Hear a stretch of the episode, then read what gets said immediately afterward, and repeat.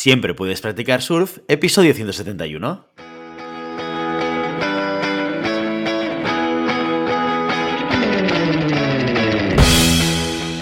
Bienvenido y bienvenida a Siempre puedes practicar surf, el podcast diario sobre recursos humanos.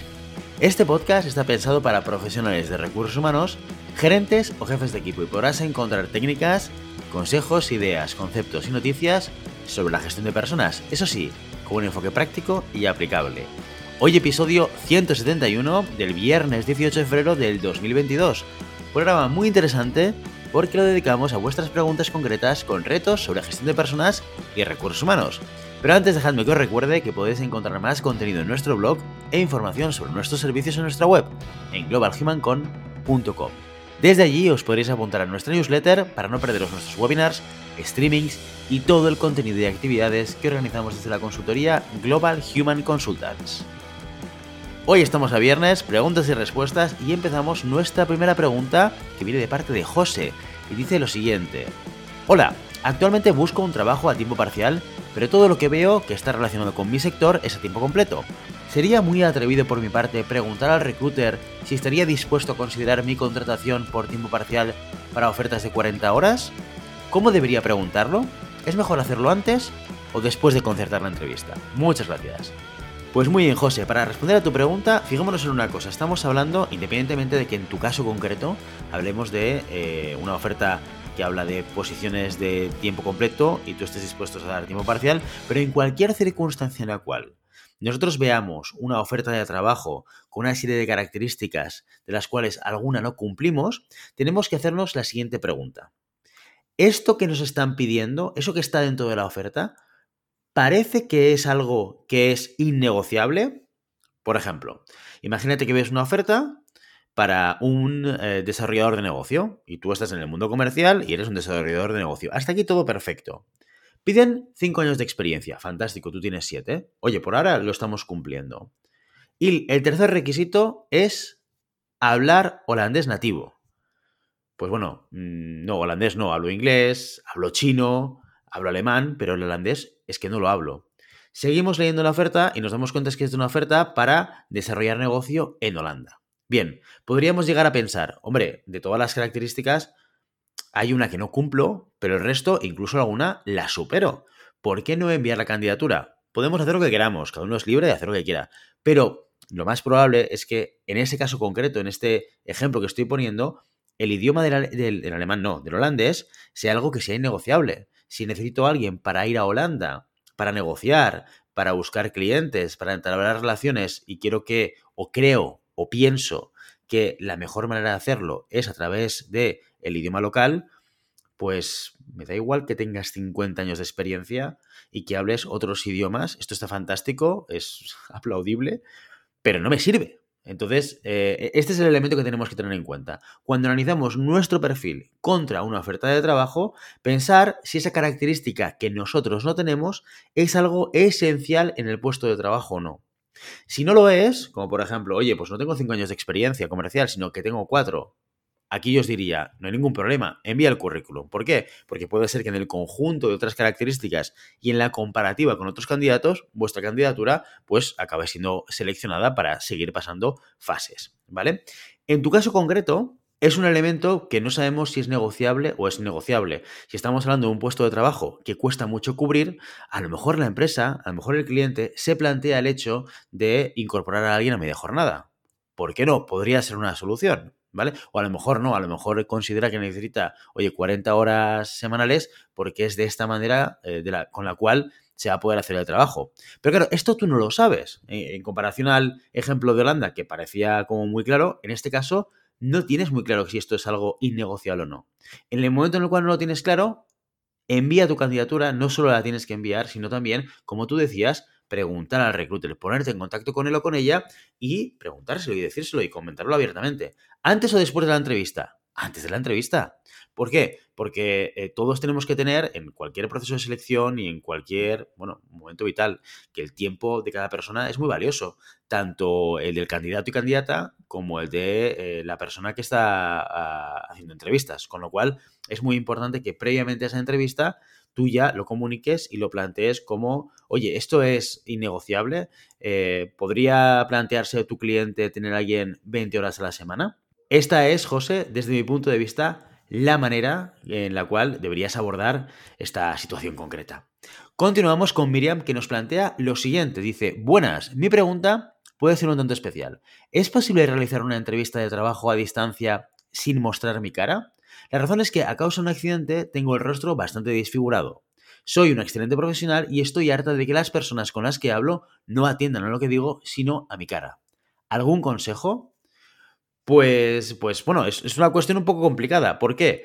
Es muy raro que alguien eh, vaya a querer hacer una entrevista mm, a distancia, en remoto, a través de Teams, a través de lo que haga falta, sin que la cámara esté conectada. Porque si no, si utilizo Teams es porque ya, estoy pasando de fase, ya no es una llamada telefónica en la cual te voy a preguntar cuatro cosas, sino quiero verte. Es importante que te vea, es importante que vea cómo reaccionas. Eso sí, si es que esa, segunda fase del proceso la voy a hacer en remoto, porque si no, lo lógico y lo habitual es que mm, te llame para que vengas a mi oficina, a mi despacho, para tener una entrevista cara a cara y poder vernos. Es muy, es muy importante el hecho de poder eh, vernos presencialmente para que yo pueda analizar pues, toda tu candidatura en su contexto y que te pueda ver, entre comillas, en 3D. Con lo cual, esto es una cosa que te va a pasar sí o sí. Que va a ser muy difícil que la puedas esquivar en la entrevista a distancia a través de un Teams, a través de un Zoom, a través de lo que sea, ¿vale? Eh, si en tus circunstancias especiales, pues te encuentras con, eso, con el hecho de que, por el hecho de que tengas eh, pues unas marcas en la cara, la gente se te queda mirando, es que ante esto no vas a poder hacer nada.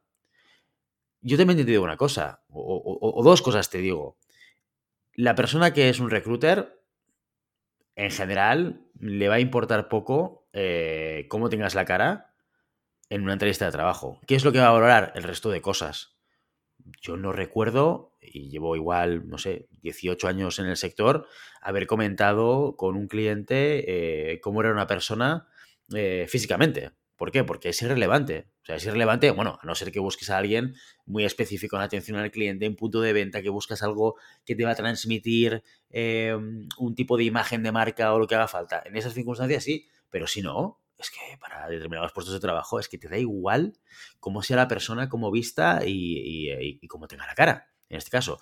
Y la segunda cosa que te digo, si lo que te encuentras es una, un entrevistador o una, una empresa que le dé importancia a cómo tengas la cara y, eso puede afectar su proceso de decisión en la candidatura, entre tú y yo, no es tu empresa. O sea, una empresa que tiene en cuenta esa variable para valorar una candidatura, pues, eh, oye, genial, fantástico, cada uno en su casa hace lo que le da la gana, pero, vamos, al principio de diversidad no, lo veo por ningún lado y no es un ambiente cultural en el cual yo personalmente querría trabajar.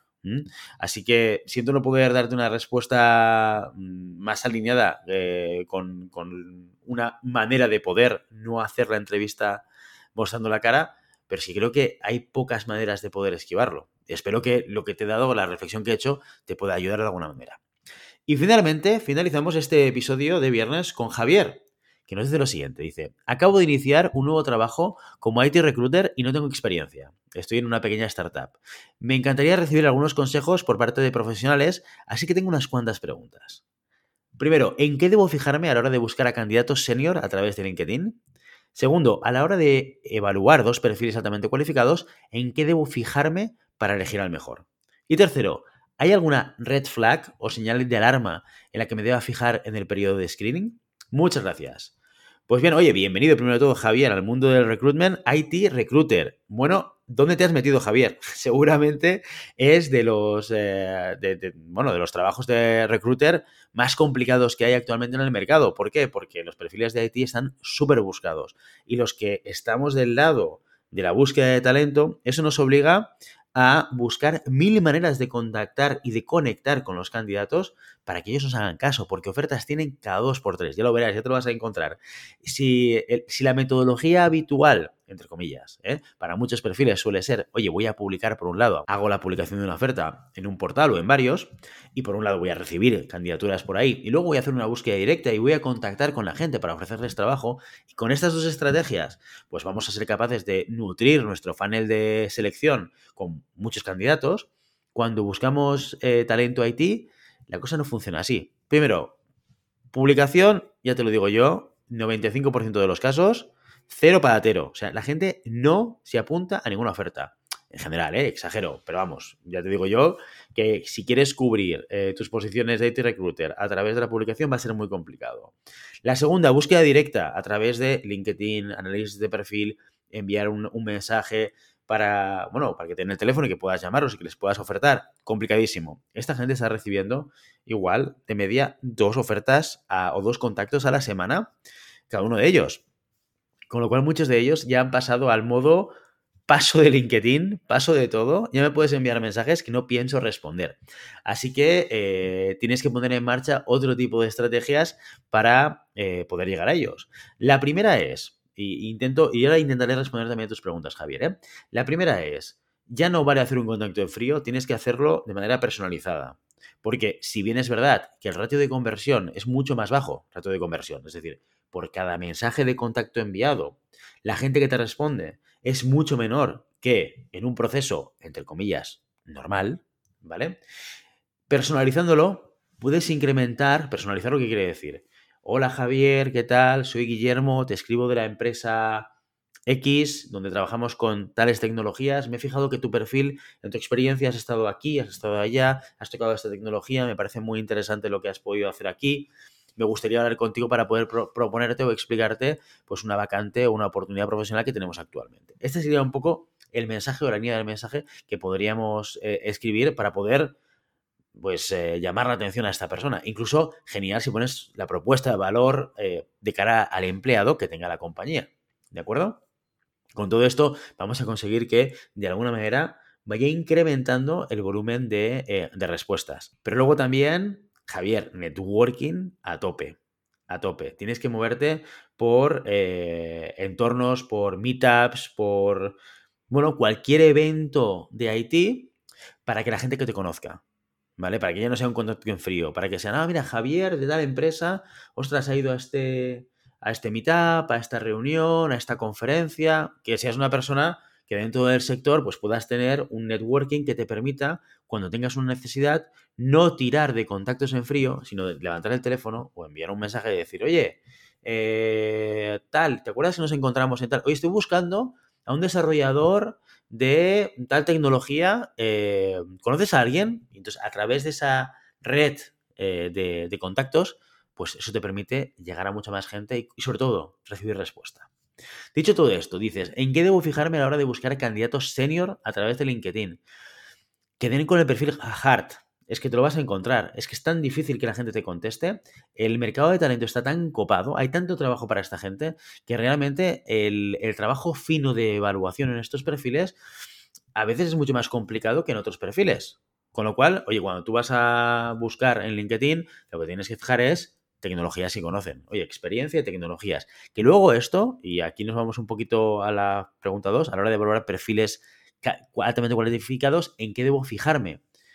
Pruebas técnicas. Tienes que hacer pruebas técnicas. No tú, el departamento de tecnología, de IT, de desarrollo, el departamento al que va a ir esta persona, tiene que hacer algún tipo de prueba técnica que permita garantizar que esta persona pues, sabe programar o que tiene los conocimientos adecuados para poder eh, hacer su trabajo. Fundamental, muy importante. Este tipo de perfiles tiene que garantizarte que tiene el conocimiento tecnológico. ¿Vale? Y cuidado con esto, que a veces pensamos que, hombre, lleva 10 años programando con Python, vale, pues ponle a programar porque a lo mejor no es tan ordenado como a ti te gustaría o depende del proyecto. Hay gente que programando realmente es muy caótico, aunque eso no quiere decir que programe mal, programe mal, pero depende si esto es un producto que va a estar en desarrollo, pues puede generar problemas a posteriori. Si es un producto final que es cerrado, venta cliente es otra cosa. Bueno, todo esto son características que se tienen que definir con el equipo tecnológico y de desarrollo y que tiene que derivar en pruebas técnicas para los candidatos.